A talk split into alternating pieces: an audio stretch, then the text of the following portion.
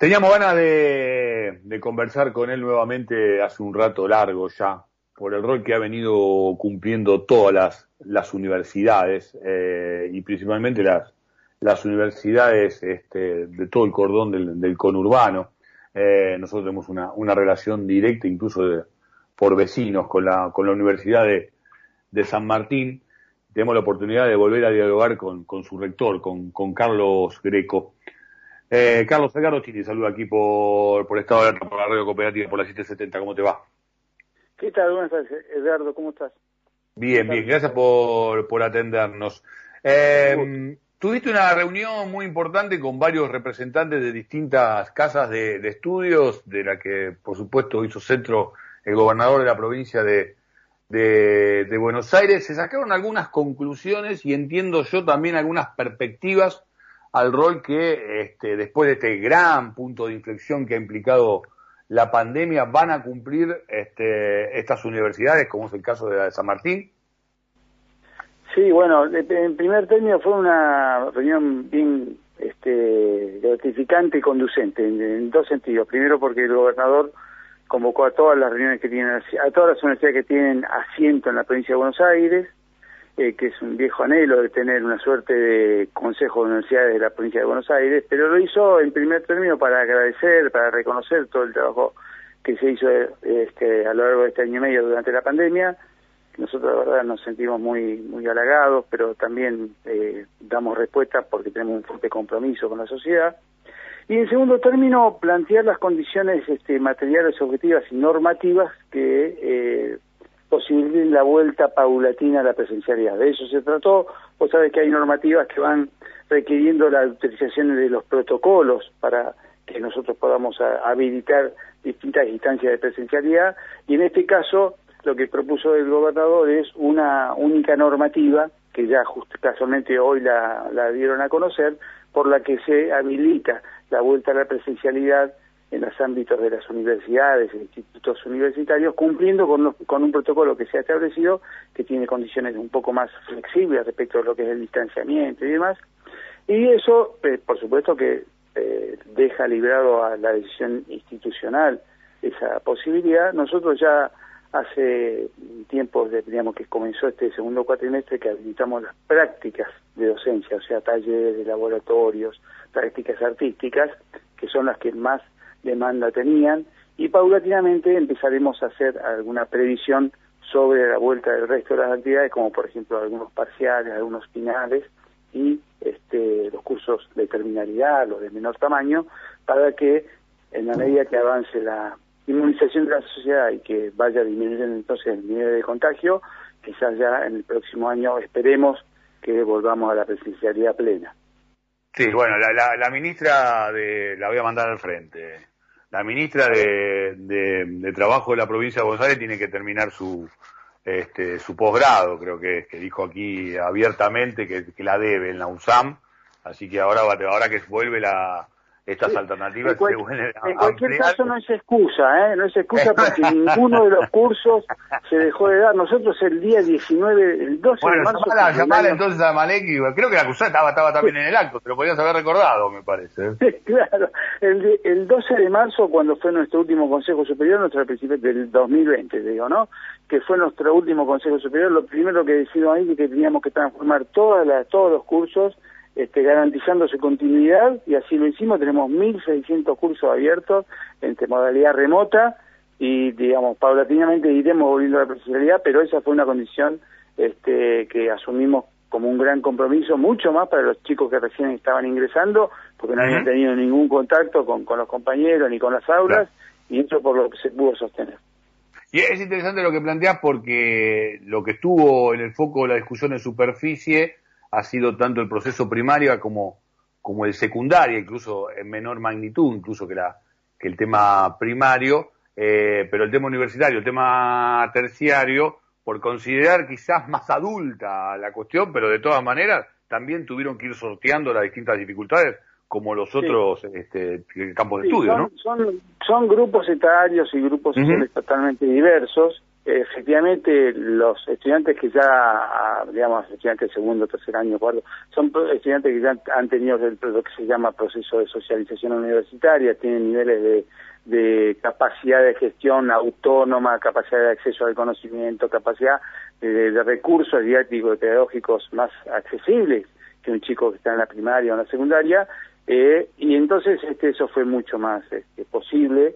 Más te digo, nosotros tenemos indicadores de mayor niveles de rendimiento y de aprobación de materias en estas condiciones, porque muchos chicos este, ahorran tiempo de traslado, tiempo en sus trabajos y entonces pudieron dedicarle más espacio y tiempo al estudio y han, muchos han retomado estudios, muchos han acelerado sus estudios entonces eso es lo que nos da cierto indicio, cierta pauta de que la, educación remota es un, o lo que llaman educación bimodal o híbrida, es una un recurso que viene a complementar la presencialidad eh, tendiendo a generar mejores rendimientos académicos. Y entonces, Carlos, digo, porque es una dinámica que, que, evidentemente vino para, para quedarse y que de alguna manera ya, ya existía, ¿no? Este, pero bueno, ha, acrecentado su, su, su magnitud. Pero por ahí hay que tomar, tomar también nota de esta situación, sobre todo en universidades que, que invitan y tienen esta relación con la, con la comunidad, como, como el caso de la, de la UNSAM y tantas otras del conurbano, eh, donde la invitación, obviamente, que tiene que ver con intentar recibirse en un oficio, en una profesión, eh, concretar alguna vocación que ha, que ha quedado retrasada, pero también tiene que ver con una vida de un campo social que después eso este, reditúa también lo que tiene que ver con los vínculos laborales de cada uno, ¿no? Sí, nosotros, este, así como hay determinados eslogans, determinadas frases hechas que no nosotros nos queremos dar el espacio para debatirlo y para reflexionarlo. Está claro que este año y medio el sistema universitario trabajó de manera emergente, de manera este, sobreviniente a la, a, la, a la problemática y ahora toca el tiempo de trabajar de manera más estratégica. Eh, y en ese sentido nosotros queremos irreemplazable el aula. Eh, nuestras universidades fueron conseguidas y son diseñadas y pensadas para la presencialidad. Por eso digo que la virtualidad o la, el trabajo remoto puede llegar a complementar el trabajo universitario, pero la vida, el hombre es un ser social y esa sociabilización que se da en el aula, ese intercambio de experiencias, intercambio de pareceres, eh, hace posible que además el profesor también tenga una instancia de interacción con los estudiantes que no solo lo, interpela, sino que le, da, le genera una capacidad de aprendizaje también al profesor. Y eso se da solo en el aula, en los espacios comunes, en los espacios de, debate abierto, hasta inclusive en los comedores, en las bibliotecas, y es allí también donde se da el mayor espacio de creatividad, donde los investigadores dialogan entre distintas disciplinas, y eso es irreemplazable. Sí, por ejemplo, además, eh, pensar que el primer año de estudio, primer y segundo año, ineludiblemente tiene que ser un espacio de presencialidad, porque no, no, no es posible reemplazarlo. Sí en el segundo, tercer año, últimos años, donde este, la virtualidad puede complementar, pero no, no al principio. Y efectivamente, como decís, nuestras universidades que tienen un fuerte anclaje territorial y una fuerte presencia social, este, también tenemos que asumir que los chicos que van a venir en los próximos años van a haber pasado casi dos años sin este, la presencia física en la escuela secundaria con un con un déficit, eh, lamentablemente va a ser así, de, capital cultural e intelectual que nosotros vamos a tener que suplir y eso va a requerir un gran compromiso, una gran dedicación. Además, sumaré a eso que no todos tienen los recursos tecnológicos y el acceso a la conectividad. Y estamos trabajando para también hacer llegar a los estudiantes cuestiones este, de entregamos notebook, entregamos acceso a conectividad, o sea, hay muchos déficits por resolver. Estamos conversando con Carlos Greco, rector de la Universidad de San Martín, de la, de la UNSAM. Vos sabés que eh, estos días tuve la oportunidad de charlar con, con Juan Ugalde, este, que bueno, tiene, hay un proyecto muy serio y que incluso utiliza el propio campus de la, de la Universidad de San Martín con, con el tema del CHEM test, ¿no? Este, por, por el tema del test rápido de los anticuerpos de, del COVID y, y también otros estudios como que mencionamos y charlamos en extenso con el tema del Chagas y, este, y el dengue incluso. Eh, incluso con muchos de los trabajadores que, que, han pasado por los propios claustros ahí de la, de la UNSAM. Eh, ¿Qué otras iniciativas de este tipo? Me imagino que no sé si con esta envergadura, pero eh, están eh, hoy por hoy proyectando de la UNSAM, Carlos?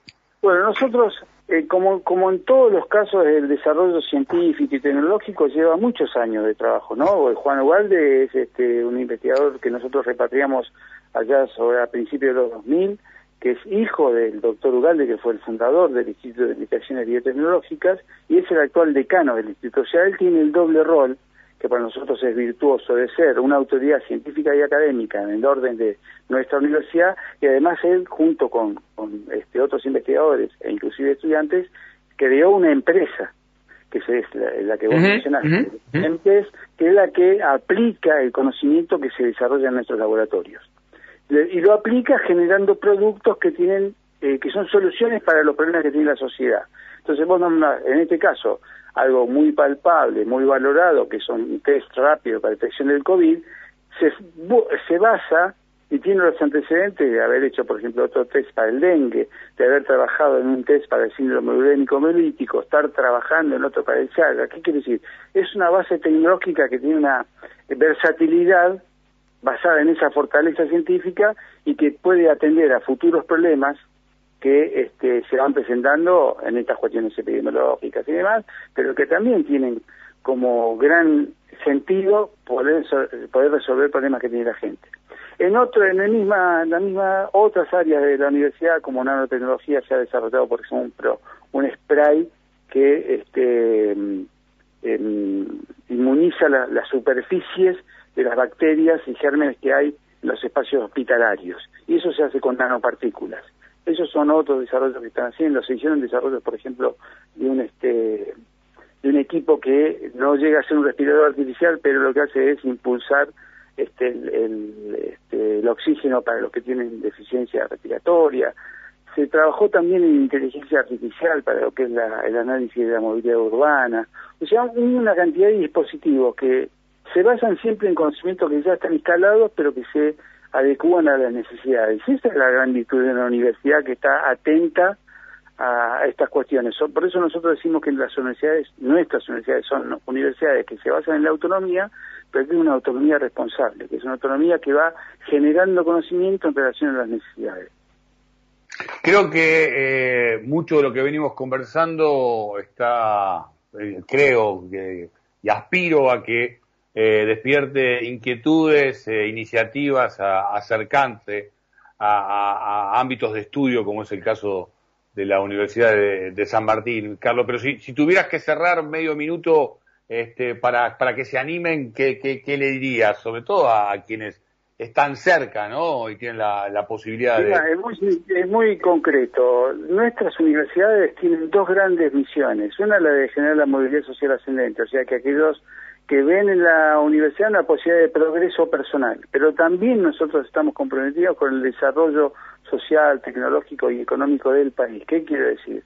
Nosotros invitamos a muchos chicos que son, en general muchos chicos son primera generación de estudiantes universitarios, para que vean en la universidad en distintas disciplinas la posibilidad de transformar sus vidas, pero transformarlas no solo en términos materiales, en términos de lo que puede ser una mejor renta, transformarlas para que sean personas que tienen un pensamiento crítico, personas que tienen un, un pensamiento ideales que van más allá del beneficio personal, sino que tiene que ver con un compromiso con la sociedad. Ese es un primer cometido.